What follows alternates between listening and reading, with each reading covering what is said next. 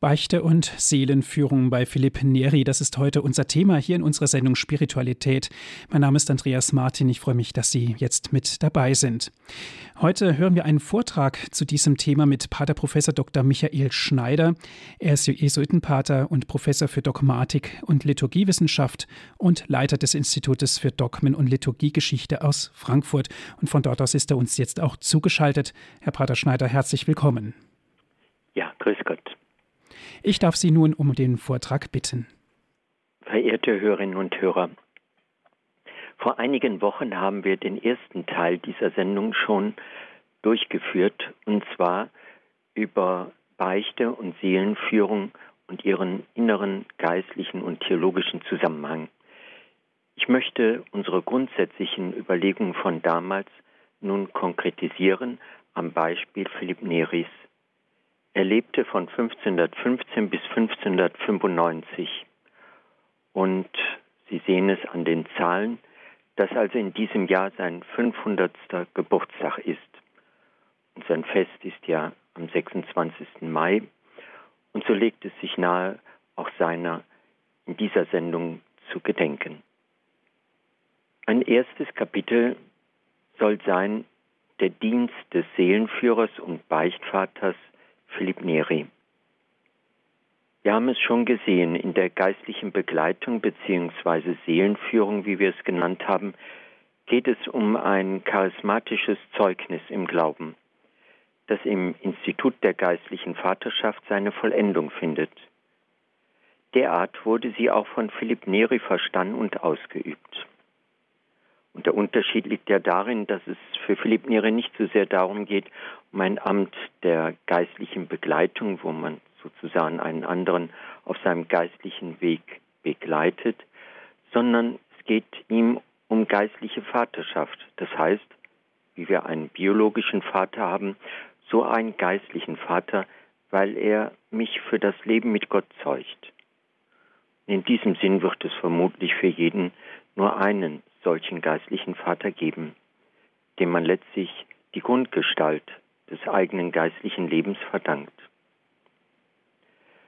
Obwohl Philipp Nere die Inquisition zu Anfang das Beichthören untersagte, ähnlich war es ja auch bei dem Pfarrer von Aas, nicht zuletzt wegen seines Eintretens für den Bußprediger Savonarola, konnte Philipp Nere sich schon bald seinem ihm eigenen Apostolat zuwenden, nämlich Einzelne auf ihrem Weg zu Gott zu führen.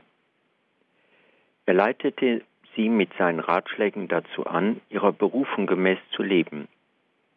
Sie sollten dazu alles so einrichten, dass es am besten nützlich für das erscheint, was wir an erster Stelle erhoffen und lieben sollen, nämlich die Ehre Gottes mittels eines guten Lebens. So Philipp Neri. Beredtes Zeugnis dieser Seelenführung sind die heute noch erhaltenen 34 Briefe, die Philipp Neri samt und sonders mit großer Sorgfalt selber schrieb bzw. ausführen ließ. Sie zeigen, wie er sein ganzes Leben, besonders seit seiner Priesterweihe, ganz in den Dienst der Einzelseelsorge gestellt hatte.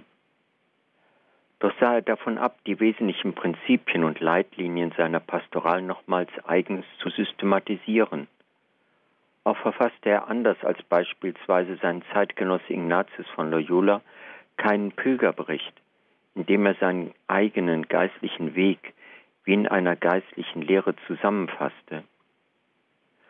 Wohl sind von denen, die mit ihm zusammenlebten und oder von ihm begleitet wurden, einzelne Maximen, überliefert, welche die Grundsätze seiner Seelsorge und seines Dienstes als Seelenführer und Beichtvater festhalten. Sie wurden dann im Deutschen veröffentlicht von Frau Wick Alder. Sie hat ja auch schon einige Sendungen in Radio Horeb gehalten über Philipp Neri. Aus den Maximen lässt sich letztlich eine Grundlinie seiner geistlichen Weisung erkennen so ergibt sich in der Begleitung das Curriculum eines geistlichen Lebens, das sich von Schüler zu Schüler unterscheidet, aber inhaltliche Übereinstimmungen aufweisen kann. das Erkennen des Punktes, an dem der Übende gerade steht, der ist entscheidend. So Vic Alder. Die Kunst der Seelenführung besteht darin, genau an diesem Punkt anzusetzen. Ansonsten würde man den Anvertrauten nur den Kopf und den Körperbau beschädigen und sie werden zu nichts mehr zu gebrauchen sein, sagt Philipp Neri. Aber was ist nun dieser Punkt im Curriculum, also im geistlichen Weg? Ein Curriculum, das Philipp Neri als geistlicher Vater in der Seelenführung, der im Anvertrauten zu entfalten versteht. Philipp Neri wie verstand er sich als Seelenführer und geistlicher Vater? Philipp Neri führt die anderen weniger durch allgemeine Leitsätze und spezielle Ratschläge als durch sein eigenes Lebensbeispiel und mit der markanten, ihm eigenen Einfachheit und Schlichtheit seiner Frömmigkeit. Er selber verrichtet für sich seine Meditation auf einer Bank sitzend, nach rechts und links schaukelnd oder auch im Bett liegend.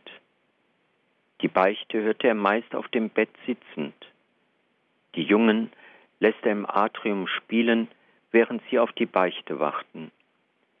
Schlichtheit und Ausdauer, so lautet seine Devise. Ausdauer wird bei Philipp Neri Prinzip, Mittel und Ziel aller Heiligkeit. Ein wichtiges und entscheidendes Mittel, um sich in der Einfachheit und Demut zu üben, ist seiner Meinung nach gerade die häufige Beichte. Möglichst oft wollte sich Philipp Nere mit denen treffen, die sich seiner Führung überlassen haben, auf dass sie durch das offene Aussprechen der eigenen Fehlhaltungen und Sünden zunehmend von ihnen befreit werden. Weiterhin legt Philipp Neri großen Wert darauf, dass der Einzelne den gewählten Rhythmus geistlicher Einübung einhält, um nicht dem Laster der Trägheit, also der Akedia, zu verfallen. Werden dennoch Einzelne nachlässig oder suchen ihn nicht mehr auf, kommt es durchaus vor, dass Philipp Neri sie selber aufsucht. Die wichtigsten Anstöße der Unterweisung gibt Philipp Neri durch sein eigenes Beispiel. An zentraler Stelle steht für ihn der Wunsch, möglichst oft in die stille Sammlung zu finden. Selbst in Krankheitstagen betet er ganze oder halbe Nächte lang. Auf Vorwürfe antwortet er mit seiner beliebten Devise, das Himmelreich ist nicht für Faulenzer gemacht. Er nimmt die Aufforderung und Verheißung des Herrn wortwörtlich. Bittet und ihr werdet empfangen. Seinen Priestern gibt Philipp Neri gern folgende Erfahrung weiter. Ich erinnere euch daran, dass diejenigen Beichtkinder, die jetzt am meisten den Heiligen Geist besitzen, mir vom Herrn geschenkt wurden, indem ich auch die Nacht für sie opferte. Also, was Philipp Neri sagt, weil er für sie so viel gebetet hat. Deshalb sind sie auf ihrem geistlichen Weg vorangekommen hat Philipp Nere den ganzen Tag Besuche empfangen, wie es sein unentwegter Einsatz in der Seelenführung nicht selten mit sich brachte, so verabschiedete er sich am Abend mit den Worten Heute habe ich noch gar nichts Gutes getan. Ich möchte jetzt allein sein. Das Wichtigste an seinem Tagewerk sind für ihn Schweigen und Gebet. Die letzten fünf oder sechs Jahre vor seinem Tod muss er darauf verzichten, in der Kirche im Beisein anderer zu zelebrieren. Er tut es nur noch in einem der beiden Zimmer, die er in Vallicella bewohnt. Gegen Ende seines Lebens ist die innere Glut, die ihn erfüllt, so stark, dass er seine stille Messe singend feiert. Auch kann er nicht mehr längere geistliche Vorträge halten, da es ansonsten in Ekstase geraten würde. Als er nun eines Tages dennoch auf die Kanzel steigt, vermag er vor lauter Tränen kein Wort mehr hervorzubringen. Mit größter Anstrengung gelingt es ihm zu sagen, man möchte ihn um dieser Tränen willen ja nicht für fromm halten, denn auch Dirnen weinten, wenn sie von Gott sprechen hörten. Die Grundhaltung des Gebetes besteht nach Philipp Neri in der Einfachheit und Demut. Sie bestimmen auch maßgeblich, sein eigenes Beten. So spricht er in der Vorbereitung seiner Gebete das eine oder andere Stoßgebet, je nach Stimmung und Bedürfnis, und das Ave Maria betet er meist in einer kurzen Zusammenfassung. Jungfrau Maria, Mutter Gottes, bitte Jesus für mich. Indem er langsam Wort für Wort betet, legt er ihm eine eigene Bedeutung zu. Ebenso ersetzt er das Vaterunser oder das Gloria Patri durch kurze Formeln, die er als solche fortwährend wiederholt. Besonders liebt Philipp Neri das kurze Gebet Jesus sis mihi Jesus. Jesus sei mir Jesus. Die Praxis inneren Gebetes, so wird überliefert, habe Philipp Neri bei Ignatius von Loyola gelernt. Für sie ist vor allem die Erhebung des Herzens zu Gott entscheidend. Philipp Neri empfiehlt auch beim Beten kein frommes Bild so lange anzuschauen, bis man die Augen nicht mehr davon abwenden kann. Welche konkrete Gestalt aber hat nun die Seelsorgsmethode Philipp Neris angenommen? Statt den Ratsuchenden frontal oder provokant anzugehen, sucht Philipp Neri die Seinen vor allem dort abzuholen, wo sie sind und leben, sich sorgen und abmühen, um sie hier anzufragen und nachdenklich zu machen. Nur selten hält er eine Bußpredigt. Stattdessen bevorzugt er in seiner geistlichen Unterweisung eine indirekte Methode. Zuweilen schlägt er ungewohnte und überraschende Wege ein, nämlich auf eine eher komische und nach außen hin lächerlich wirkende Art. Philipp Neri ist beides, Narr und Heiliger. Und zwar aus dem Wunsch, dem Ärgernis der Botschaft des Evangeliums entsprechen zu wollen. So räumt er mit manch geläufigem Bild von einem Heiligen auf, um auf diese Weise die Seelen zu retten. Ihm ist weniger entscheidend, was er zu sagen hat, sondern wie sich die alles übersteigende Wirklichkeit Gottes zur Erfahrung bringen lässt dass er dabei selber dem Ruf zur Heiligkeit zu entsprechen suchte, durfte unter keinen Umständen nach außen hin sichtbar werden. Ansonsten wäre seine Person und nicht Gott selbst vielleicht im Vordergrund gestanden. So wählt er, um das eigene Streben nach Heiligkeit verborgen zu halten, für sich bewusst jene nach außen hin lächerlich wirkende Lebensform eines Narren in Christo. Man könnte vielleicht sagen, dass Philipp Neri sicherlich der einzige nah in Christo in der abendländischen Tradition ist, wenigstens unter den Bekannten. Kühnheit und Freude wie auch Freimut, christliche Heiligkeit zeigen sich im Leben von Philipp Neri, den man den humoristischen Heiligen nannte, auf ganz ungewöhnliche Weise, mit der er sich leicht zu nehmen verstand. Er macht lustige Bemerkungen über Papst, Kardinäle und angesehene Bewohner der Stadt Rom. Gelegentlich geht er einfach durch die Stadt spazieren, tanzt und springt dabei mit umgekehrter Soutane oder mit seinen großen weißen Hausschuhen an den Füßen. Er eilt durch die Straßen mit einem Ginsterstrauch, an dem er voller Freude riecht. Mit solcher Nahheit überrascht er selbst angesehene Besucher besonders jene, die sich selbst zu Ehren der Altäre erheben. Entschuldigt sich einer bei jeder Kleinigkeit ausgiebig, ohne sich seiner eigentlichen Fehler bewusst zu sein, nennt er in kurzer Hand und vor aller Augen Frau Eva. Andere Absonderlichkeiten bei Philipp Nere bestehen darin, dass er auf der Straße einen guten Zug aus der Weinflasche des heiligen Kapuzinerbruders Felix von Cantaliccio tut oder sich den Bart bloß auf einer Seite rasieren lässt. Mit unübersehbarer Vorliebe liest er in aller Öffentlichkeit die Schwänke des Piovano Alotto ein ganzes Leben lang. Und jedes Mal von neuem lacht er und freut sich unbändig, wenn er die längst bekannten Anekdoten hört. Er beglückt mit ihnen seine Gäste, die gekommen sind, um ihn in Ekstase zu sehen oder geistliche Belehrung zu empfangen. Solche Ausgelassenheit erklärt sich bei Philipp Neri aus seinem Streben nach Demut, Einfachheit, tiefer Glaubensfreude und Verborgenheit. Doch vermag er seine eigenen geistlichen Erfahrungen und äußergewöhnlichen Erlebnisse kaum vor den anderen zu verbergen, obwohl er es immer wieder versucht.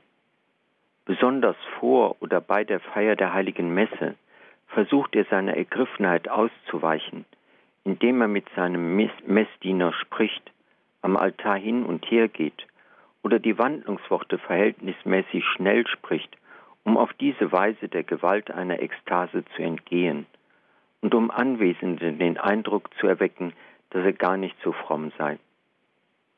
Dies kann so weit gehen, dass er sogar die heilige Messe in einem stümperhaften Küchenlatein liest, voll von grammatischen und phonetischen Fehlern.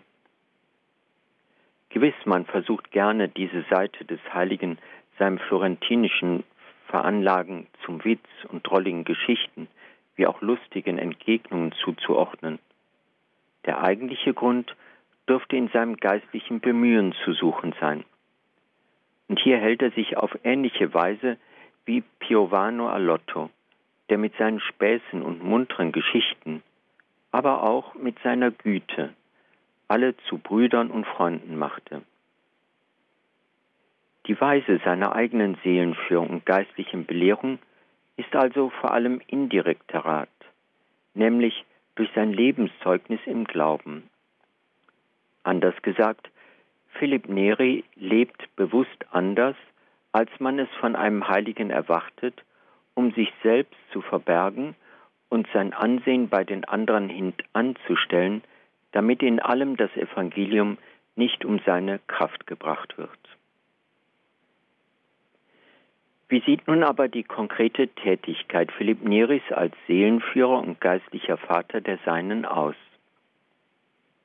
Alles beginnt damit, dass sein Leben am 23. Mai des Jahres 1551 insofern eine Wende einnimmt, als er überraschend und vielleicht sogar eher gezwungenermaßen, nämlich auf Anraten seines geistlichen Vaters, die Priesterweihe empfängt. Schon bald ist Philipp Nere ein gesuchter Ratgeber und Beichtvater.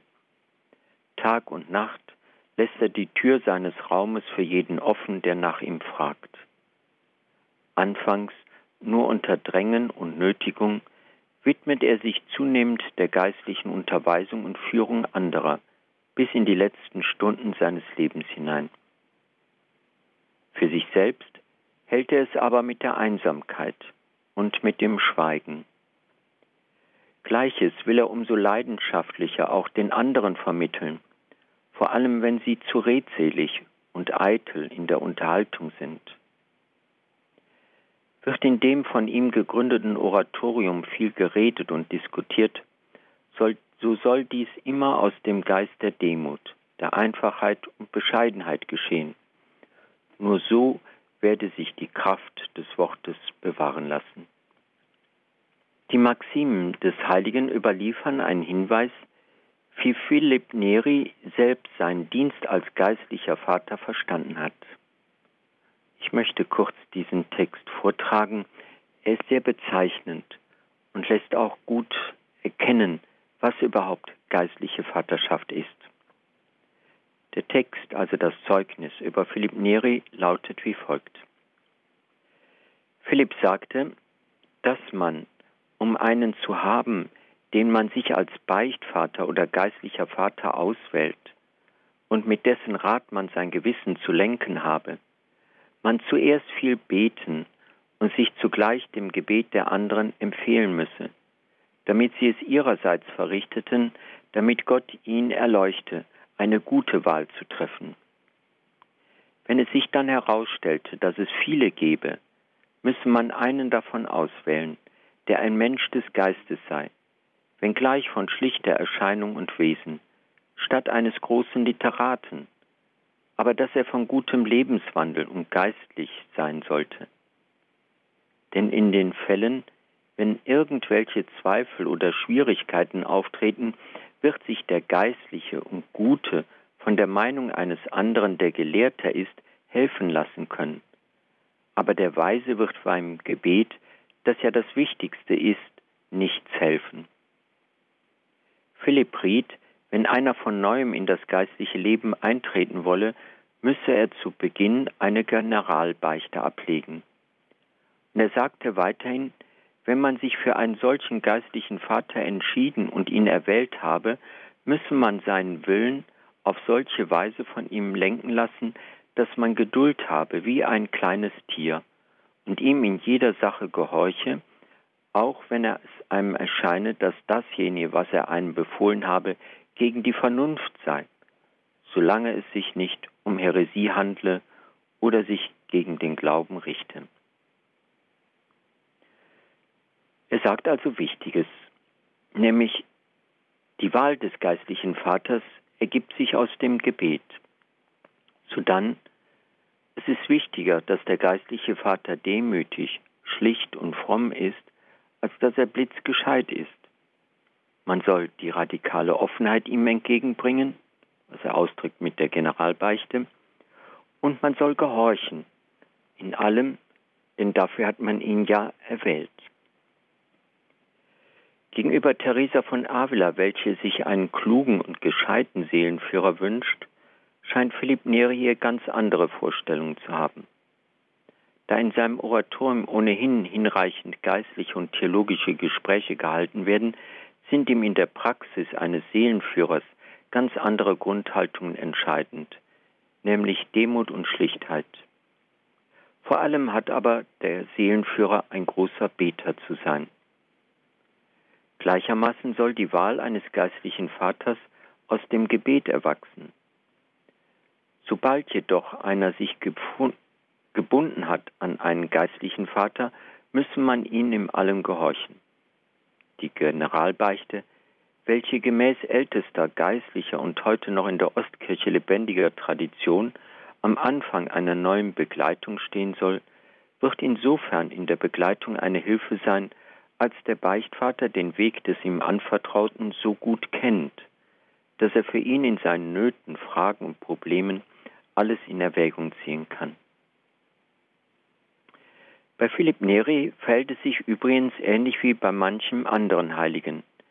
Denn bevor er selber geistlicher Vater wurde, ist er bei einem anderen in die Schule gegangen. Im Haus San Girolamo della Carità lebte seit 1518 eine Bruderschaft von einigen Priestern, welche von dem jeweils Ältesten unter ihnen geleitet wurde. Zu ihnen gehörte auch Persiano Rosa. Er wurde der geistliche Vater Philipp Neris, den er zuweilen schon den heiligen Philipp nannte. Gleich bei seiner ersten Beichte fanden sich beide füreinander bestimmt. Am Fest der Aufnahme Mariens in den Himmel schlug Persiano Rosa vor, eine Bruderschaft zu konstituieren, die sich der Armen und Pilger annehmen und dabei auch ein intensives geistliches Leben führen solle.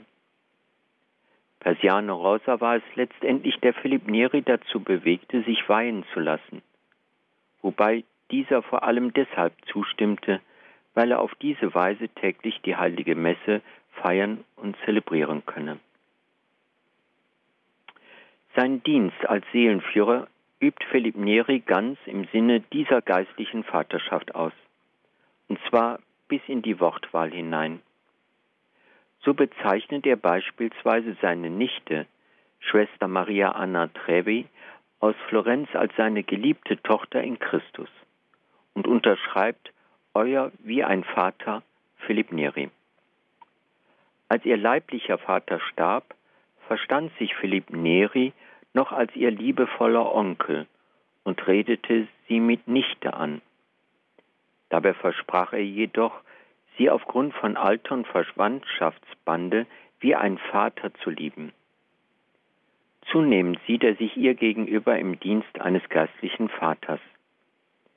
Er übernimmt diesen Dienst vor allem in seinem fürbittenden Gebet. Denn nur in der Kraft solchen Betens, so Philipps Überzeugung, vermag der andere überhaupt in seiner Schwachheit schließlich über seine Eigenliebe zu siegen. So gibt er für die geistliche Begleitung wie auch für die Beichtpraxis folgenden Rat. empfiehlt euch bei der Beichte ganz demütig eurem Beichtvater, damit er für euch betet und euch im Gebet dem Herrn darbietet. Schwester Maria Anna Trevi, Dominikanerin aus Florenz und eben älteste Nichte Philipp Neris, fragt nun an, ob sie bei ihm beichten könne. Er antwortete ihr, sie solle bei den Beichtvätern in der Nähe das Sakrament empfangen. Denn unser Herr und Gott wird euch niemals fehlen. Wenn ihr so seid, werdet ihr, da man durch eine einzige Hand gehen muss, beten und wirklich Lust haben, gut zu sein. Und der Herr und Gott wird durch den Mund des Beichtvaters sprechen, selbst wenn dieser ein untauglicher Mensch wäre, um euren Glauben und die Bereitschaft eures Herzens nicht zu enttäuschen. Praktiziert diese Weise, sich demütig dem Herrn anzuempfehlen, bevor ihr zur Beichte geht oder bevor ihr euch, wie es geschieht, mit eurem Prälaten beratet.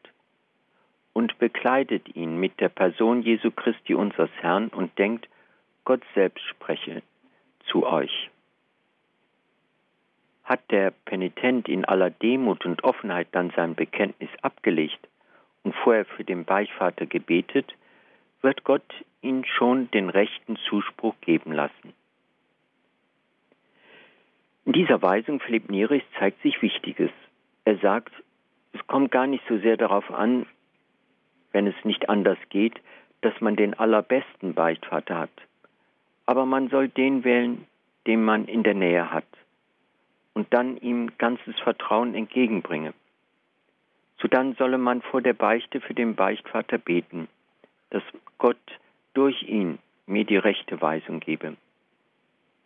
Und schließlich, so sagt er, man soll auch dann glauben, dass Gott selbst zu einem gesprochen hat.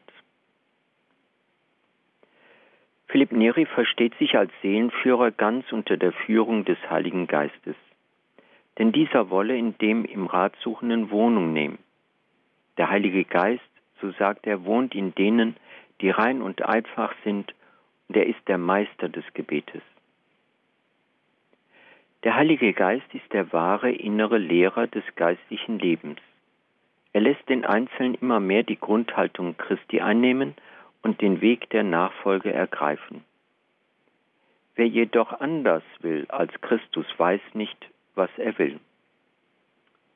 In einem Brief vom 27. Juni 1572 wünscht Philipp Neri seiner Adressatin Fiora Ragni aus Neapel, sie selbst möge erscheinen als Wohnstätte und Gefäß des Heiligen Geistes und so pflegt zu sein, wer oft die Kommunion empfängt. Selber ganz erfüllt von tiefer Andacht zum Heiligen Geist, rät Philipp Neri seinen Söhnen und Beichtkindern, diesem besonders zu verehren. Auch betet er so oft er nur kann die Orationen zum Heiligen Geist. In seinem eigenen Gebetsleben möchte Philipp Neri einzig dieser ständigen Einwohnung des Heiligen Geistes entsprechen. Für Philipp Neri ist bei allen geistlichen Vollzügen nur entscheidend, dass sich der Einzelne ganz der Führung des Heiligen Geistes überlässt. Er allein vermag den Einzelnen in das innergöttliche Leben und in die Unmittelbarkeit Gottes einzuführen. Dieser inneren Führung des Heiligen Geistes haben sowohl der Seelenführer wie auch der Beichtvater zu dienen, und zwar vor allem durch die Unterscheidung der Geister, damit der Begleitete den Willen Gottes erfüllt und nicht mehr seinen eigenen Eingebungen, Vermutungen, Plänen folgt. Für diesen Dienst der geistlichen Unterscheidung ist eine solide theologische Ausbildung eine, und eine gute Kenntnis der menschlichen Seele vonnöten. Ebenso sind Alter und Geschlecht des Ratsuchenden zu berücksichtigen. Ich kann vielleicht sagen, dass Philipp Neri zu den Heiligen gehört, die eine ganz ausgeprägte Heiliggeistfrömmigkeit haben. Es ist ja auch nicht von ungefähr, dass Philipp Neri an Pfingsten groß, das große mystische Erleben hatte das Zeit seines Lebens ihn bestimmte und prägte. Und er selber begann ja kein Gebet, ohne vorher zum Heiligen Geist gebetet zu haben. Vielleicht auch eine Weisung für die kommenden Tage der Novene. Neben dem Gehorsam gegenüber dem Seelenführer ist für Philipp Neri ebenso entscheidend die Offenheit und die Aufrichtigkeit, die man dem Seelenführer entgegenzubringen hat. Des Weiteren sagte Philipp Neri nun wörtlich, dass der Teufel nicht besser besiegt werde als durch Demut und indem man seine Sünden und Versuchungen dem Beichtvater enthülle. Und er sagte mehrere Male in diesem Zusammenhang, wenn bei ihm eine Person beichte und trotzdem jeden Tag in Sünde falle, sie dennoch, wenn sie dies jeden Tag aus freien Stücken beichte, es letztlich verdient habe, etwa innerhalb eines Jahres davon ganz frei zu bleiben. Der Heilige erachtete die Offenheit für so wesentlich und fruchtbringend, dass er überzeugt ist, sie würde die Wurzel aller Fehlhaltungen ausreißen. Denn durch das Aussprechen der eigenen Fehler und Sünden distanziert sich der Einzelne schon grundlegend von ihnen, so dass es ihm leichter fällt, solche Fehlhaltungen abzulegen. Sie sehen also, was Philipp Neri fordert, ist eine Offenheit gegenüber dem Seelenführer bzw. Beichtvater. Wollen einen Augenblick über das Gesagte innehalten und der Musik hören, zuhören, die nun erklingt.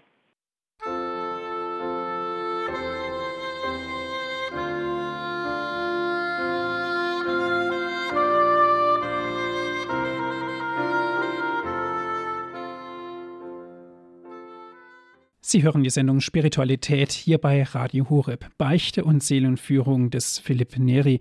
Das ist unser Thema mit Pater Professor Dr. Michael Schneider aus Frankfurt. Verehrte Hörerinnen und Hörer, fragen wir nun konkret, welche Weisungen Philipp Neri besonders wichtig waren.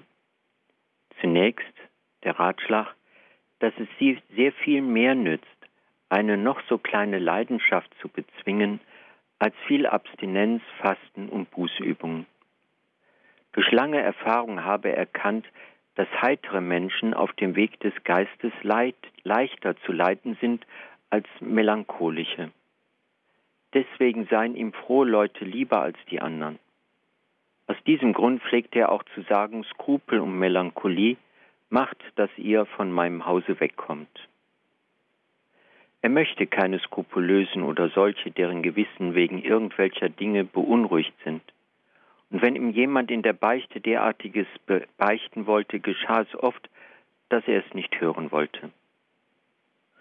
Es soll keine oberflächliche Sorglosigkeit sein, die der Einzelne an den Tag zu legen hat. Entscheidend ist vielmehr das Gottvertrauen und die Gelassenheit, die die Haltung der inneren Freude und Heiterkeit einnehmen lassen. Der Einzelne soll darauf vertrauen, dass Gott ihm immer die nötige Gnade und Hilfe geben wird, um auf seinem geistlichen Weg voranschreiten zu können. Dazu bedarf es keines harten Arbeitens an sich und dem eigenen Leben, denn solches würde sich ohnehin schon bald als die Kehrseite von Eigenwille und Hochmut erweisen. Die Grundhaltung der Demut, Einfachheit und Mäßigkeit sollen aber von einer wie gesagt, tiefen Freude geprägt sein. Statt langer Gebete und anstrengender Akte der Abtötung, die rasch ermüden und erschöpft sein lassen, lehrt Philipp Neri, man solle nicht alles an einem Tag erreichen wolle. Es sei besser, langsam und bedächtig voranzugehen und beispielsweise lange Gebete zu kürzen, nämlich als prägnante, aber innige Stoßgebete über den Tag verteilt. Auch sei es hilfreich, auf gewisse Erleichterungen und Annehmlichkeiten während des Tages zu verzichten, um sich so in eine beständige, ausdauernde Einfachheit einzuüben. Ein derartiges Vorgehen wird dem Einzelnen dabei helfen, sich von allen Selbstverliebtheiten zu trennen, was für Philipp Nehre eine Grundbedingung für jeden geistlichen Fortschritt darstellt. In einem seiner längsten Briefe, die uns erhalten sind, beklagt er das geringe Maß an Loslösung, obwohl seine Nichte schon 15 Jahre in einem Orden lebt. Und sie sagt gerade, und er sagt ihr, gerade dieser erste Schritt, nämlich, dass man von sich selber absieht, das ist vielleicht der schwerste überhaupt. Als ein römischer Adliger in seine Gemeinschaft aufgenommen werden wollte, befahl der Heilige ihm gleich, mit einem hinten angehefteten Fuchsschwanz durch die Stadt spazieren zu gehen. Als dieser das Ansehen entrüstet zurückweist, weigert sich Philipp Neri kurzhand ihn aufzunehmen. Er sagt, wer dies nicht kann, wird keine Freude finden. Er scheint wohl kaum etwas mehr gefürchtet zu haben als den geistlichen Hochmut. So hört er auch selber nie auf, sich zu erniedrigen und sich als Letzten unter allen zu betrachten.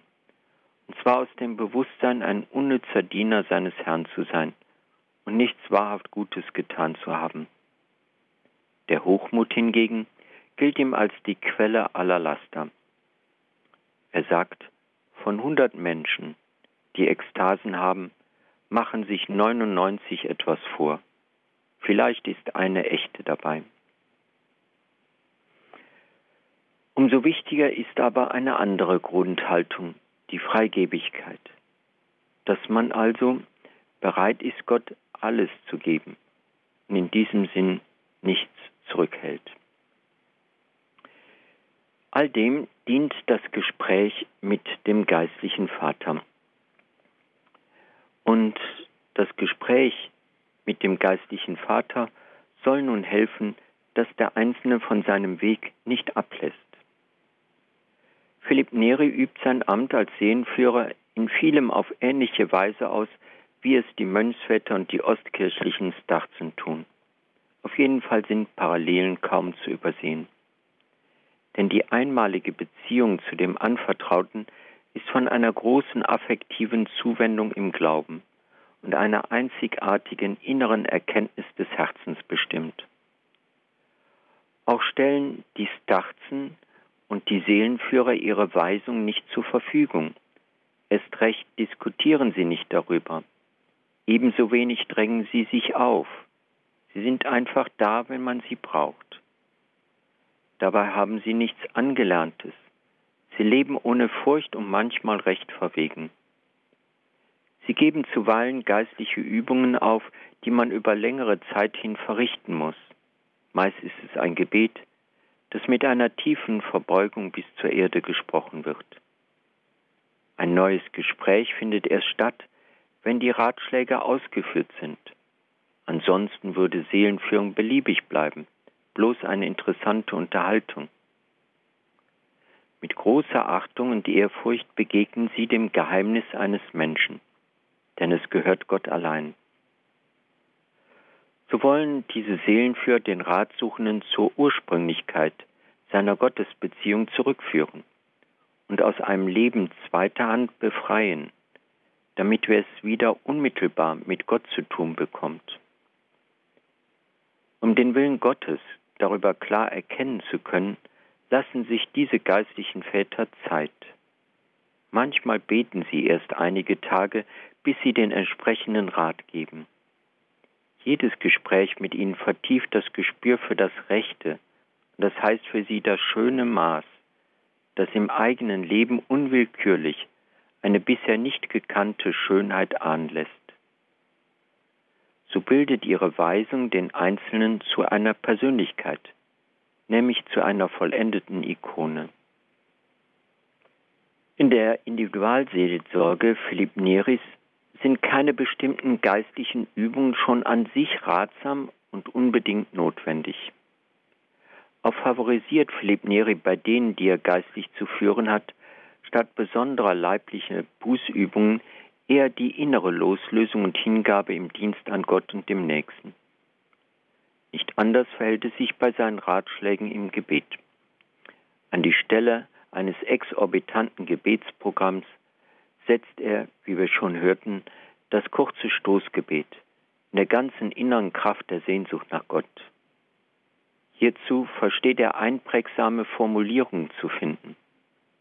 Überhaupt unterscheidet sich die geistliche Führung des Philipp Neri trotz ihrer Strenge und Unnachgiebigkeit grundlegend von jeder Form asketischer Akrobatik, mit großem Willenseinsatz und heftigem Agere Kontra. Er lenkt vielmehr den Blick auf Gottes Freigebigkeit, welche in der Schöpfung wie auch in der Menschwerdung seines Sohnes offenbar wurde, nicht zuletzt aber in seiner Erlösungstat.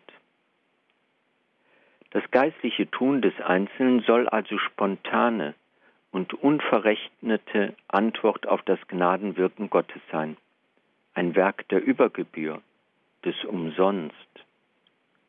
Auf ein solches Werk kommt es nun wirklich an. Ansonsten würde der Mensch schließlich faul und träge, er fiele hinter seine Berufung zurück. Stattdessen soll er die Zeit auskaufen und mit seinem Talent wuchern, gemäß der Devise Philipp Neris, es dürfe kein Tag ohne Linie sein. Ist das ganze geistliche Leben eine Antwort auf das Geschenk göttlicher Gnade und Liebe, wird der Einzelne seine Übung und Gebete nicht verrechnen wollen. Es recht wird es ihm nicht bloß um bestimmte geistliche Erfolge und Erfahrungen gehen. Wer ein geistliches Leben führt, darf das Gebet und die Kommunion nicht praktizieren und ersehen wegen jenes schönen Gefühls und der Hingabe, die man darin findet. Man muss vielmehr das eine und das andere üben, um demütig, gehorsam, sanft und geduldig sein. Und wenn ihr diese Eigenschaften in euch findet, sagt Philipp Neri, dann sammelt ihr die Frucht des Gebetes und der Kommunion. Ja, gerade bei bzw. nach einem geistlichen Trost hat sich der Einzelne besonders in Acht zu nehmen. Ansonsten würde er hinter sich zurückfallen und das große soeben empfangene Geschenk gleich wieder verlieren. Und folgendes Zeugnis ist uns überliefert. Philipp Neri sagte auch, wenn man kommuniziere, soll man sich mehr als gewöhnlich auf Versuchungen vorbereiten, da, wie er sagte, der Herr nicht müßig bleiben wolle, und deshalb sprach dieser selige Vater, ich lasse die Jugendlichen nicht oft kommunizieren, da sie vielleicht den Versuchen nicht widerstehen können. Aber statt den Mut vorzeitig sinken zu lassen, solle man alles tun, um Versuchen Sünden zu widerstehen. Aber man solle Skrupel verachten und sie nicht groß bewerten. Nun zum Schluss unserer Sendung noch ein kurzes Wort, wie Philipp Nere sich als Beichtvater selbst verstanden hat. Wie hat er selbst seinen Dienst in der Beichte erfahren? Wir haben schon gehört, Philipp Neri rät eher zu einem häufigen Empfang des Bußsakraments ein, da dies auch ein wichtiges Mittel ist, um sich in Demut zu üben und in der Aufrichtigkeit. Zudem sei ein gutes Gewissen die beste Voraussetzung für die Bewahrung der inneren Freude. Als Richtmaß im Bekennen der eigenen Sünden gilt ihm das Wirken des Heiligen Geistes. Deshalb soll der Penitent in großer Freiheit beichten, also sich nicht in ein Korsett hineinnehmen lassen, sondern frei das bekennen, was ihm jetzt wichtig ist. Philipp Neri bleibt in seiner Seelenführung stets bestrebt, die zu Begleitenden möglichst nah um sich zu haben und in der Beichte unablässig ihren Zustand im Auge zu behalten. Viele der ihm anvertrauten beichteten jeden Tag. Die Konstitution von 1612 enthalten die Verpflichtung, dreimal in der Woche zu beichten. So wichtig war für ihn die Beichte, dass er die häufige Beichte mehr betonte als die häufige Kommunion. So Türks in seinem Bericht über Philipp Neri das Feuer der Freude. Seit seiner Weihe feierte Philipp Neri täglich die letzte in der Reihe der heiligen Messen, um den Vormittag im Beistuhl zu sein. Dieser Dienst war für ihn von dem Wissen bestimmt, dass der Beichtvater das Wirken des Geistes auf keinen Fall hindern darf, damit alles in großer Freiheit wie auch in Liebe, Vertrauen und Freude geschehen kann. Denn Gott ist, wie Philipp Neri immer wieder betont, mehr Vater als Richter. So soll der Beichtvater dem Penitenten tiefes Erbarmen entgegenbringen. Ansonsten stehe er selber in der Gefahr, in Sünde zu fallen. Da zudem die Menschen sehr verschieden seien, könne der Beichtvater, wie Philipp Neri betont, nicht systematisch vorgehen. Vielmehr brauche er ein Sensorium für den konkreten Anruf des Augenblicks. Philipp Neri übte sein Apostolat als Beichtvater bis unmittelbar vor seinem Tod aus. Wie er sich durch Verzicht auf Stipendien die Freiheit bewahrte, um nach eigenem Gutdünken zu zelebrieren, wobei eine tägliche Zelebration damals äußerst ungewöhnlich war, so übte er auch seinen Dienst im Beistuhl auf außergewöhnlich überzeugende Weise aus. In der damals eher verweltlichen Situation in der Kirche Roms trug sein Apostolat zur Erneuerung des Glaubenslebens bei, was ihn zu einem zweiten Apostel Roms machte. Während aber Ignatius von Loyola mit seinen geistlichen Übungen den Einzelnen vor die Wahlentscheidung zur Nachfolge stellte, scheint Philipp Neri eher den Weg des allmählichen und langsamen Wachsens und Reifens im Blick gehabt zu haben, um sie durch intensive Beichtpraxis auf dem geistlichen Weg wachsen zu lassen. Hierbei war es ihm wichtig, unentwegt, persönlich präsent und erreichbar zu sein – auf das die Penitenten in jeder Zeit um Rat fragen und bei ihm erneut beichten konnten. Ja, er konnte sogar unruhig werden, wenn er den einen oder anderen nicht täglich gesehen hatte. Menard resümiert die Beziehungen zwischen Philipp und seinen Schülern waren wohl die persönlichsten und intimsten, die man in der Kirchengeschichte wahrnehmen konnte. Seine unbestechliche Menschenkenntnis, aber auch seine unendliche Güte brachten reuige Sünder auf einen neuen Weg. Er zog die Menschen an wie ein Magnet das Eisen. Denn er vermochte sich in seiner Unterweisung ganz unmittelbar auf den Penitenten einzustellen. Und als Kardinal Federico Borromeo sein Tafelsilber abschaffen wollte, und da sagte es Philipp, dass man gut ist, auch in seiner Umgebung von Reichtum und Kultur. Das allein sei wichtig. Er machte dem Penitenten keine Vorwürfe, vielmehr führte er sie behutsam aus der Oberfläche ihres Alltags in ein neues Nachdenken über sich selbst. So gab er einem, der sich nur äußerlich auf die Beichte vorbereitet hatte, einen Augenblick des Verweilens indem er sich das Kruzifix im Raum ansehen möge, während er noch etwas zu erledigen habe. Als Philipp Neri zurückkehrte, war jener wie verwandelt. Aus den zahlreichen Begegnungen in der Beichte wie auch in der Seelenführung entstand schließlich das Anliegen der Gründung eines Oratoriums, also Versammlungen mit Gesprächen und Vorträgen, in denen das in der Beichte und Begleitung gepflanzte weiterwachsen und sich vertiefen konnte. Haben sich die Penitenten für einen Beichtvater entschieden, dann sollen sie ihn niemals mehr lassen und sehr großes Vertrauen in ihn haben und mit ihm jede kleinste Angelegenheit besprechen. Weil der Herr ihn niemals irren lassen werde in Dingen, die das Heil ihrer Seelen betreffen.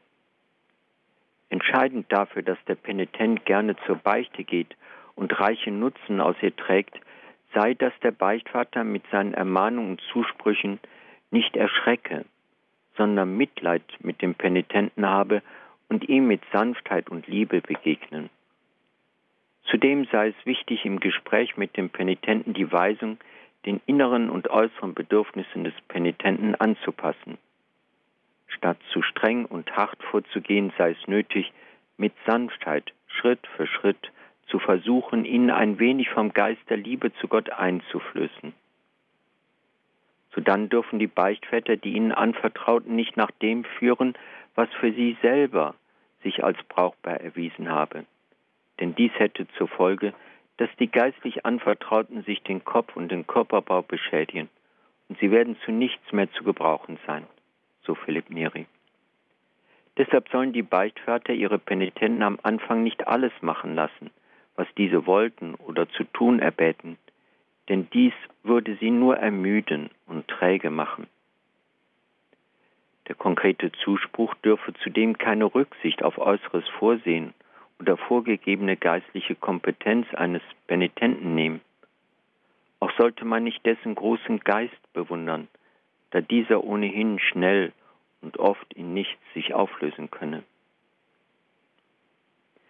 Wie hat aber sich der Penitent in der Beichte zu verhalten? Es bedarf einer gewissen Reg Regelmäßigkeit. Man soll immer zuerst den Fehler und die Schuld nennen, die das Gewissen am meisten belastet.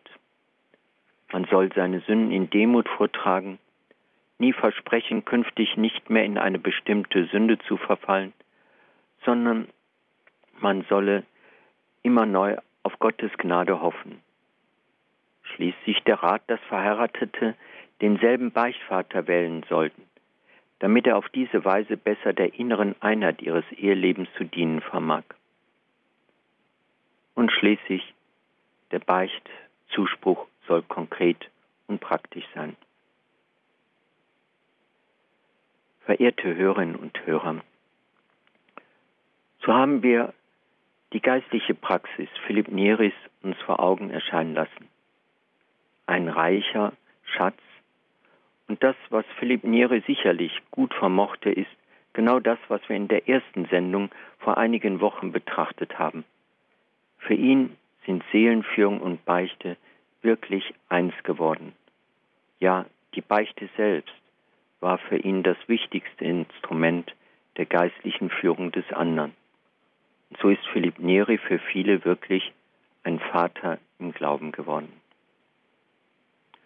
So wünsche ich auch Ihnen, dass Sie einen solchen Vater im Glauben finden, aber dass Sie auch immer wieder für ihn beten, dass er Sie auf den rechten Weg zu Gott führt. Ich wünsche Ihnen noch einen guten Tag. Das war die Sendung Spiritualität hier bei Radio Horeb, Beichte und Seelenführung bei Philipp Neri, unser Thema mit Herrn Pater Professor Dr. Michael Schneider. Wenn Sie gern diese Sendung noch einmal nachhören möchten, bestellen Sie sich ein CD-Mitschnitt unter 08328 921 120 ist die Telefonnummer. Noch einmal 08328 921 120.